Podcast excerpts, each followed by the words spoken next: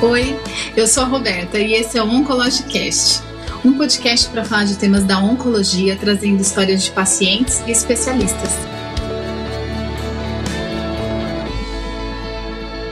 Olá, pessoal! Sejam bem-vindos ao primeiro episódio do Oncologicast. Estamos no dezembro laranja, um mês de prevenção do câncer de pele, e hoje o nosso episódio vai ser sobre esse tema. Segundo dados do INCA, o tumor maligno mais incidente no Brasil é o câncer de pele não melanoma. E para falar sobre esse assunto, temos duas convidadas especiais que eu vou apresentar para vocês. A Vanessa, que gentilmente topou compartilhar sua história. Ela é mineira, tem 47 anos, casada com Emerson, mãe da Izzy e do Gui e empresária da marca Biscoitinho, que é um biscoito mineiro de receita caseira, delicioso. Fica a dica aqui para vocês provarem. E a doutora Nívia, que por coincidência também é mineira, dermatologista, tem um mestrado na Unifesp e duas pós-graduações na área de tricologia e laser. A doutora Nívia tem um consultório na cidade de Paulínia. Meninas, queria agradecer muito a presença de vocês e a oportunidade de bater esse papo, com o objetivo de alertar sobre o câncer de pele. E para começar esse assunto, eu vou pedir a gentileza da Vanessa compartilhar como foi que você chegou ao consultório da doutora Nívia? Oi, Ró, obrigada pelo convite. Doutora, um prazer compartilhar esse momento. Eu cheguei na doutora Nívia através da indicação de uma amiga, né? Uma amiga me indicou, falei, ah, preciso de uma dermatologista, aí me indicou a doutora Nívia. E aí a doutora Nívia não atendia o meu convênio e eu precisava de tirar algumas verruguinhas, né? Eu tinha uma verruguinha aqui, outra ali na perna. Aí eu falei, ah, eu não vou numa dermatologista que eu vou pagar para tirar verruga e tal, vou no convênio. E também a, a, consulta dela ia demorar, eu cheguei a entrar em contato. Aí fui numa médica do convênio, uma dermatologista do convênio, porque eu já tenho um diagnóstico de acne da mulher madura. Então eu fui em, em busca disso, em busca do de retirar as verrugas. E aí fui nessa médica e ela identificou que eu tinha rosácea, tirou as verrugas, e a verruga, eu tinha uma na perna que ela, ela fez biópsia. E essa fez uma deiscência. E eu fiquei muito brava, porque assim, a médica era super agitada e ainda fez uma deiscência onde fez a biópsia. Eu não voltei nem para nem que ela pudesse ver o resultado da biópsia. Eu mesma me virei ali. Daí continuei então com a necessidade de ter uma dermatologista para chamar de minha. Daí eu resolvi então, falei, não, vou procurar essa Nívia aí. Já segui ela no Instagram, gostava do jeito dela, calmo, de abordar os temas, de ser. Eu gosto de pessoas que conseguem ter um, acessar as outras pessoas de maneira clara e objetiva já gostava desse jeito dela, né, como seguidora. E daí fui na doutora Nívia, e aí ela me avaliou. Na verdade, assim, a gente conversou, ela quis saber de tudo. Aí eu falei da acne, falei de todas as problemáticas. O que me, me deixou um pouco assim foi que na hora que ela fez toda a entrevista tal, daí ela falou assim para mim: então, Vanessa, vamos para outra sala. Gente, eu fiquei tão nervosa na hora que eu não lembro o que, que ela falou para mim. Porque ela falou para eu tirar minha roupa. E ela falou assim: ah, você pode, se você quiser já tirar o sapato aqui, mas você pode tirar ali, na outra salinha. Eu não sei bem, porque eu fiquei tão nervosa que ela falou assim: aí fica só de calcinha e sutiã. Eu falei: calcinha e sutiã, uma dermatologista? E fui, né? Não perguntei nada, mas eu achei super estranho. Aí fui naquela pegada, tirei o sapato e já preocupada, nossa, que sutiã que eu tô, que calcinha que eu tô, e fui, né? Mas achei isso muito estranho, né? Eu nunca tinha passado por isso. Sempre tive dermatologista porque eu não gosto de sol, assim, eu não gosto de. Eu fico vermelha no sol, então eu, eu sou do protetor solar desde muito nova. E então sempre fui dermatologista, ninguém nunca tinha mandado eu ficar de calcinha sutiã, né? Não sei se você já tinha passado por isso. Eu passei por uma experiência parecida, que também foi algo que me causou muita estranheza há muitos anos atrás que eu procurei um dermatologista, eu tava com uma alergia na canela, né? E aí, quando ele pediu para eu tirar a roupa, eu também achei aquilo muito estranho, porque eu pensei assim, ué, mas a minha queixa é na canela, por que eu vou tirar a roupa? E aí, realmente, né, ele fez isso para examinar todas as minhas pintas, para olhar a minha pele, né? E aí até uma coisa que eu queria perguntar aqui para a doutora Nívia, o que, que um paciente assim deve esperar de uma consulta dermatológica, mesmo quando ele vai em busca de algo estético? Primeiramente, é um prazer estar aqui com vocês, é uma honra participar do primeiro podcast. Roberto, obrigada pelo convite, Vanessa, obrigada pela confiança no meu trabalho e quero falar um pouquinho sobre a consulta dermatológica. Então, a consulta dermatológica, é, muitas vezes o paciente vem com queixas muito pontuais sobre uma questão, mas a pele, ela é uma maior órgão do corpo. E assim como o dermatologista é responsável pela pele, também é pelo cabelo e pelas unhas. Então, é habitual que nós temos que fazer um exame de corpo inteiro. Só que isso de fato causa uma estranheza e às vezes o paciente fica até inibido numa primeira vez de fazer esse exame de corpo inteiro, porque não é habitual. Infelizmente, nos convênios, nem sempre isso é realizado.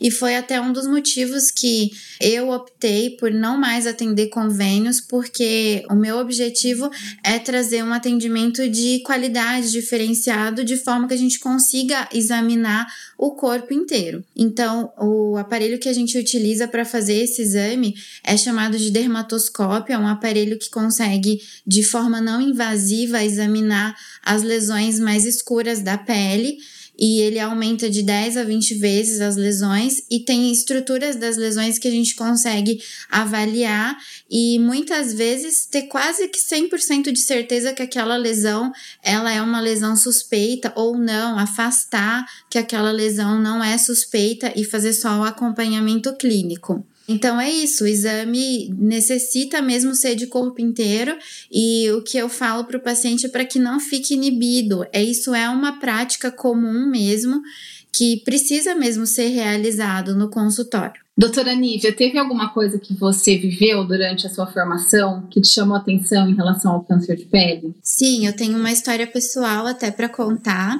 Eu acredito que eu estava no final da minha graduação em medicina e o meu pai é, falou para mim, Nível, eu tô com umas lesões aqui na minha pele, umas manchas, acho que é uma micose. Você me passa uma pomadinha? Daí eu falei, ah, tá bom, pai. Deu uma olhada rápida ali, compra a pomada X, pode passar, e esqueci disso. Depois, não morava com os meus pais, né? Depois de alguns anos até, eu já tava na residência de dermato.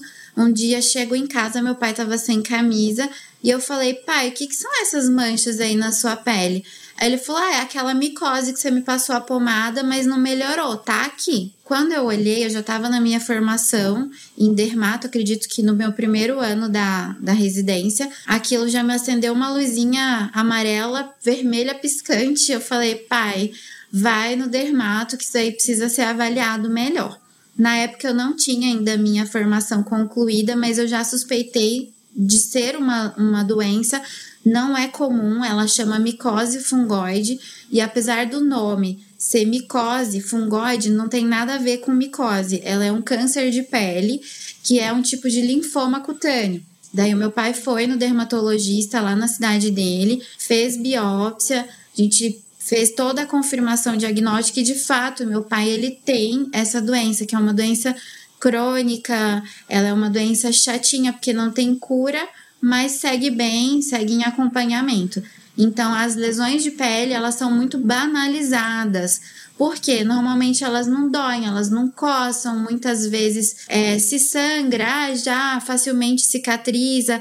Então, as lesões são banalizadas e isso eu quero trazer aqui como uma informação bem relevante. Não faça assim um autotratamento, automedicação, tem uma lesão, você não sabe o que é, vai num profissional capacitado para te ajudar, porque muitas lesões de pele elas se parecem, mas quando o médico ele bate o olho, abre-se um leque de possibilidades e muitas vezes a gente precisa fazer um exame complementar ou fazer a dermatoscopia para dar o diagnóstico e o tratamento correto. Dessa forma, é feita a prevenção, né? Daí, se tem a suspeita, a gente já direciona o paciente para o caminho certo. E isso que aconteceu com a Vanessa. Então, ela me procurou para fazer um tratamento convencional de acne, fazer uma avaliação até mais estética, mas nós sempre em primeira consulta realizamos esse exame de corpo inteiro. Daí, nesse momento, eu encontrei uma lesão no nariz da Vanessa suspeita e já direcionei para a gente poder fazer um exame complementar que é a biópsia de pele.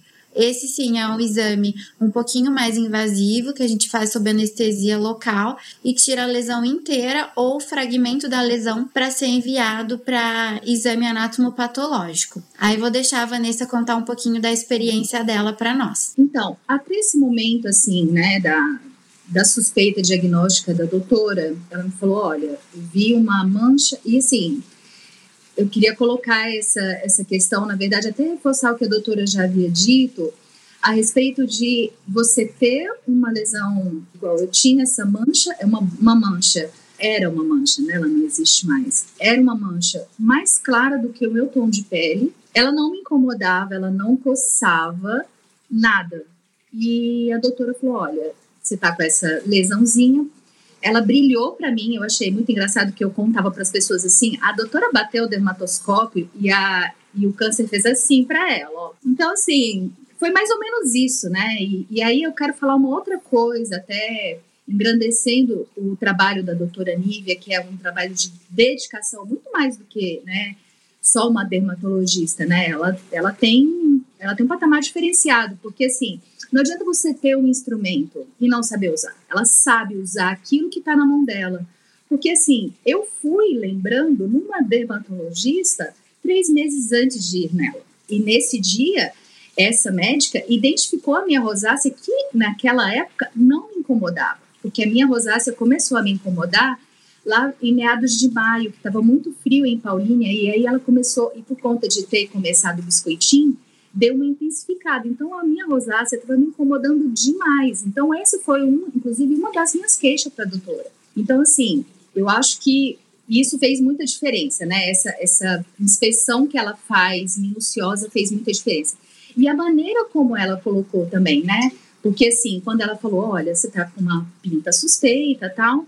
E aí eu falei para ela, assim, lembro bem disso, porque é uma questão que eu coloquei em vários momentos para ela para ela e para outras pessoas foi: não, beleza, e aí? Aí ela me deu sugestão ainda. Ela falou: ó, você pode fazer uma biópsia, você pode fazer a retirada total com um plástico ou fazer a biópsia. Mas você vai decidir isso junto com a sua família e eu tô aqui à sua disposição. Em família, a gente decidiu então fazer a biópsia lá com elas, para que a gente pudesse manter aquilo, né, dentro do, com o apoio delas mesmo, né, com a doutora Nívia e a doutora Helena. E aí, quando eu fui conversar com ela no segundo momento, eu nem sabia que tinha saído o resultado da biópsia. A gente foi conversar sobre biscoitinho, né, doutora? Eu fui, é, tinha feito um tratamento e fui buscar um produto. E aí a doutora me chamou, ah, vamos falar sobre biscoitinho e tal. E eu acho até que ela não fez isso assim para me levar no bico, sabe? Tipo, ir ali para me dar uma enganada e de repente já me dar o diagnóstico. Eu, ela ficou para mim assim como se fosse tanto surpresa para mim quanto para ela ter recebido já o diagnóstico. E aí ela chegou com o diagnóstico para mim. Gente, ela foi tão calma, ela foi tão tranquila que ela falou assim: olha, seu resultado saiu positivo, é uma adenocarcinoma, tal, explicou tudo, como que é e tal. E aí você vai ter que fazer a cirurgia. Então você vai ter que optar. Eu tenho um profissional, falou até da técnica que ela sugeria da gente fazer, que aí falou: ó, oh, se você precisar, eu tenho que indicar para te tratar. E aquilo ela falou com tanta calma que eu falei com ela assim: ah, doutora, então se deu positivo, eu vou querer fazer em janeiro, né? Janeiro, tipo mês que vem. Agora, né? Mês que vem. Janeiro de 2023, então, porque as crianças estão de férias, aí não tem pegada, não precisa de planejamento de nada. Aí a doutora falou: não, eu quero que você faça logo. Ele é infiltrativo, ele é meio chatinho, eu gostaria que você fizesse logo. E aí a gente partiu para uma outra etapa. Foi a etapa de entender como que ia ser o procedimento.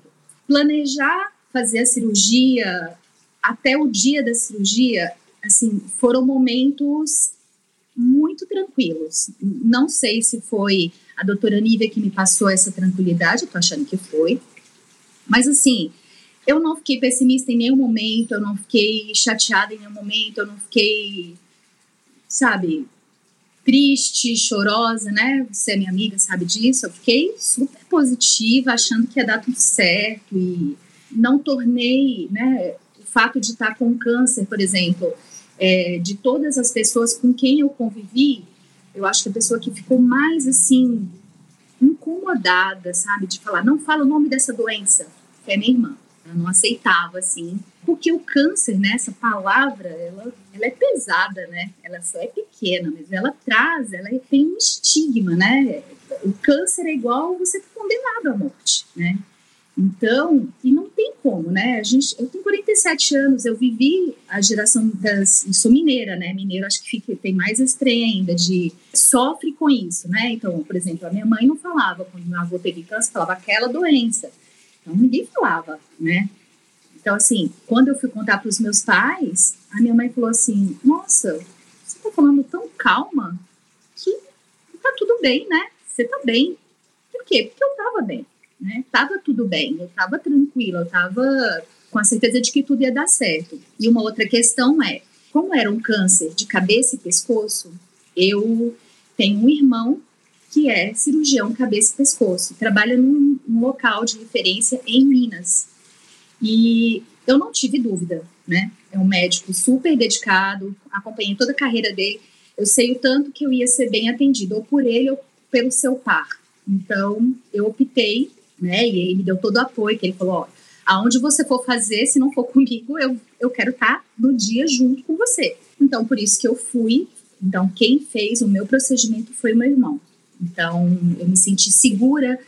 Isso também ajudou muito, né? Então, assim, eu fui esses amparos, né, que eu fui tendo no decorrer foi muito importante para chegar até o dia do procedimento em si, né? Então, esse apoio, essa rede de todo mundo tá ali comigo, né? De então eu não pensava muito e a vida foi, foi seguindo até o dia do procedimento. Vanessa, obrigada aí pelo seu compartilhamento e eu queria saber desse processo todo, né, até a cirurgia e esse pós que você está vivendo, qual foi o momento mais desafiador para você? Até o momento da cirurgia, né, eu tive, talvez eu vou, vou assim considerar dois momentos que eu tenha ficado mais tensa. Eu faço terapia, né? Então, eu faço terapia há bastante tempo, né? A Paula é, é quem me acompanha e eu tenho também, né? As amigas ajudam, mas eu acho que a terapia ela te bota num lugar que é neutro, né? Na neutralidade, assim. Então, um deles foi uma pergunta que veio: qual é meu medo? Qual era meu medo? E aí eu não sabia que eu sabia a resposta. Meu medo era a mutilação porque é uma cirurgia, é uma retirada, né, no meu rosto. Eu estava indo em busca de um tratamento estético para ficar mais fofa e de repente eu vou ganhar uma bela que tamanho de cicatriz, na verdade, eu não sabia o tamanho. Aí, como a pinta era muito pequenininha, eu falei, ah, vai ser só tirar uma pintinha, que foi até isso que meu marido falou. Ele foi incrível em todo o processo, né? Não falei do meu marido, mas ele foi sensacional em tudo. Então, o medo da mutilação foi, de fato, uma situação que fazer terapia me ajudou muito de entender isso. E, e por que eu? Né? Por que comigo? Né? Sempre fui tão cuidadosa, por que comigo? E aí, um dia que me, a hora que me marcou foi, foi eu estar deitada na maca, né, já ali sem roupa, so... não estava sozinha, né? Tava... Sabe quando você está dentro do centro cirúrgico assim, já pronta ali, frio, e aquele povo todo cuidando de você. E aí ia começar o procedimento, virei assim o rosto já muito emocionada, falei assim, gente, o que, que eu estou fazendo aqui, né? Por que isso, né? Por que, o que, que isso quer me... Enfim, aqueles devaneios, né? E aí uma, a enfermeira que tinha pegado o meu acesso bem calibroso, olhou para mim, viu que eu tava, né, como eu tava, me deu, segurou minha mão e falou assim: vai dar tudo certo, já deu. Você está com o melhor. Aí, adivinha, chorei horrores. E assim, eu acho muito importante isso, sabe? Eu acho muito importante a gente entender, se permitir, sabe? Questionar. Porque nem sempre você vai poder falar com um amigo assim, por que eu? Sabe? Então, assim, você ter as respostas para esse tipo de, de, ai, de devaneios mesmo, de dúvidas, de insegurança, é, é muito bom, é, é, muito importante, né? Dá uma, uma calentada na gente. Eu acredito, né, doutora Nívia, você que acompanha vários casos, né, esse suporte, é, todo esse suporte emocional, familiar que a Vanessa está relatando, né, e que é algo acho que, que, faz toda a diferença aí no, no desfecho aí desse como esse paciente vai levar toda essa situação, né? Sim.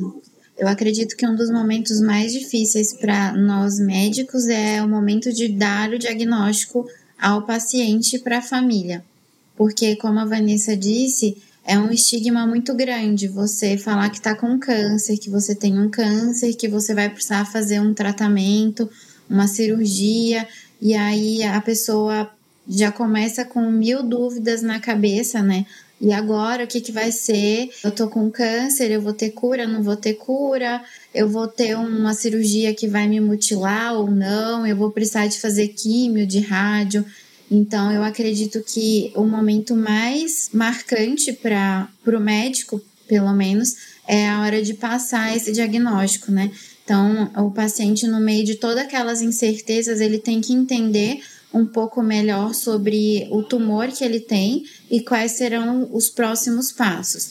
Então, eu acredito que o apoio do médico e assim da família é fundamental mesmo para conseguir superar e passar por aquela fase sem tantos traumas. Uma dúvida também que me surgiu aqui é sobre a, nesse processo que a Vanessa compartilhou e você também trouxe da consulta, é sobre a biópsia, né? Então, a necessidade de biópsia. Você viu, por exemplo, uma lesão suspeita e já sugeriu, obviamente, uma biópsia. Mas se, se um paciente tira uma, uma lesão, ele não gosta de ter uma pinta. Mesmo que ela seja uma pinta simples, que você olhe e, ok, ela não tem nada suspeito. Existe uma necessidade, doutora Nívia, de fazer biópsia em todas as lesões que o paciente tirar, mesmo que elas sejam lesões aparentemente benignas? É, a minha conduta é lesão retirada é lesão biopsiada. Então, por mais que nossos olhos eles sejam treinados e nós tenhamos aquela suspeita que a lesão é benigna, eu acho que sempre vale uma confirmação de 100%, que isso só é mesmo por exame de biópsia, o anatomopatológico. Então, a minha opinião é que toda lesão tem que ser enviada sim. E uma questão que eu vejo corriqueiramente acontecendo, às vezes os pacientes procurarem clínicas que não são médicas para remover lesões de pele. Então, às vezes fazem cauterização, fazem alguns outros procedimentos meio que estéticos para tirar lesões que às vezes são suspeitas. Então, aqui o meu alerta sobre isso. Então, toda lesão de pele, antes de ser tratada, ela tem que ter um diagnóstico. E muitas vezes o tratamento requer não uma cauterização, e sim uma excisão, que é quando a gente corta e retira até a raiz daquela lesão. E sim enviado para exame anatomopatológico. Então, fica meu alerta sobre isso também. Doutora, eu também gostaria de fazer um, um na verdade, até um o posicionamento que eu vou fazer agora vai até, pode até te causar um pouco de não querer falar a respeito. Eu já estou me concluindo aqui para você, né? Mas não é que assim, uma coisa que eu fiquei pensando depois é as pessoas vão muito atrás desses tratamentos de pele com. Eu sou fisioterapeuta, tá, gente? Fisioterapeuta estético, biomédico. E aí, por exemplo, o cara vai lá e mete um laser numa lesão que nem essa que eu tinha, né? Porque você vê, se passou batido numa, numa médica, vai passar com certeza, porque o tipo de avaliação que essas pessoas fazem são muito restritas, né? Pouca habilidade. Então, talvez o meu apontamento e, e, o seu comentário é somente a respeito, assim, por exemplo, aplicar um, um equipamento que eu vou aumentar a quantidade de vaso local. Ela não pode interferir na proliferação dessa célula que está ali. Não estou falando só do meu caso, mas qualquer outro caso, assim, onde você tem a presença de uma, de uma confirmação, né, de uma célula, de uma neoplasia mesmo. Não sei se foi clara a minha pergunta. Foi clara sim, Vanessa. O que, que é a grande questão? Quando você suspeita que uma lesão ela é perigosa, você tem que tirar antes de fazer algum tratamento estético. Foi isso que eu falei para você. Falei, Vanessa, vamos primeiro fazer a biópsia da sua lesão. Depois que a gente concluir isso, que é o principal agora do seu caso, a gente vai para a segunda parte, que seria a estética. Então, se eu tenho uma lesão suspeita e eu faço o exemplo que você deu, um laser, eu posso mascarar aquela lesão ali num primeiro momento. Não tratei aquela lesão, mas ela pode ficar com uma carinha até mais bonitinha. Depois aquela lesão ela vai lentamente crescendo, então acaba retardando o diagnóstico. E se for um caso de lesões mais perigosas, que é o caso, por exemplo, do melanoma, se eu faço ali um procedimento, eu posso acabar levando células doentes para outros locais, facilitando uma metástase. Então, essa é uma questão bastante séria mesmo, que a gente também não pode banalizar, né? Então, os procedimentos estéticos, eles têm que ser feitos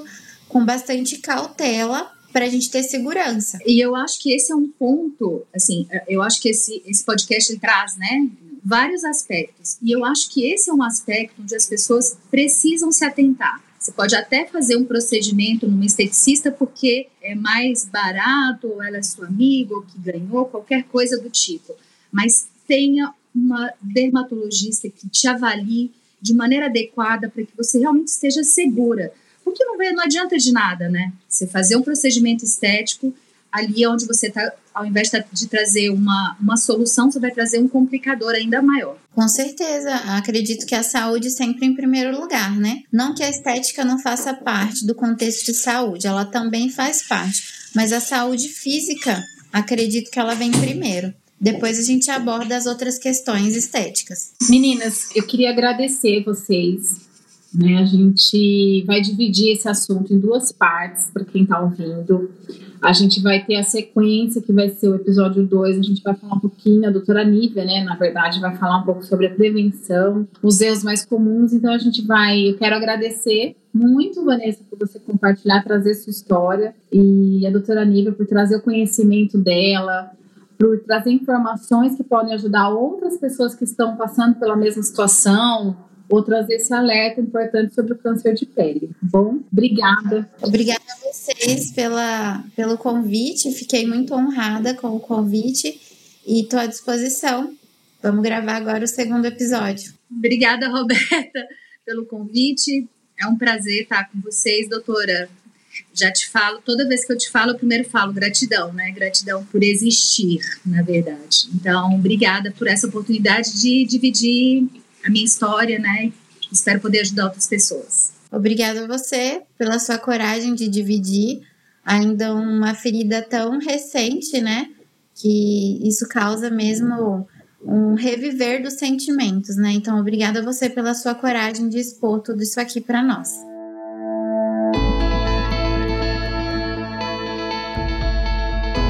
Gostaram desse episódio? Comentem lá no nosso Instagram, oncologicast Deixe a sua opinião e se você tem uma história para compartilhar que você acredita que vai impactar outras pessoas, pode mandar no nosso e-mail oncologicast@gmail.com.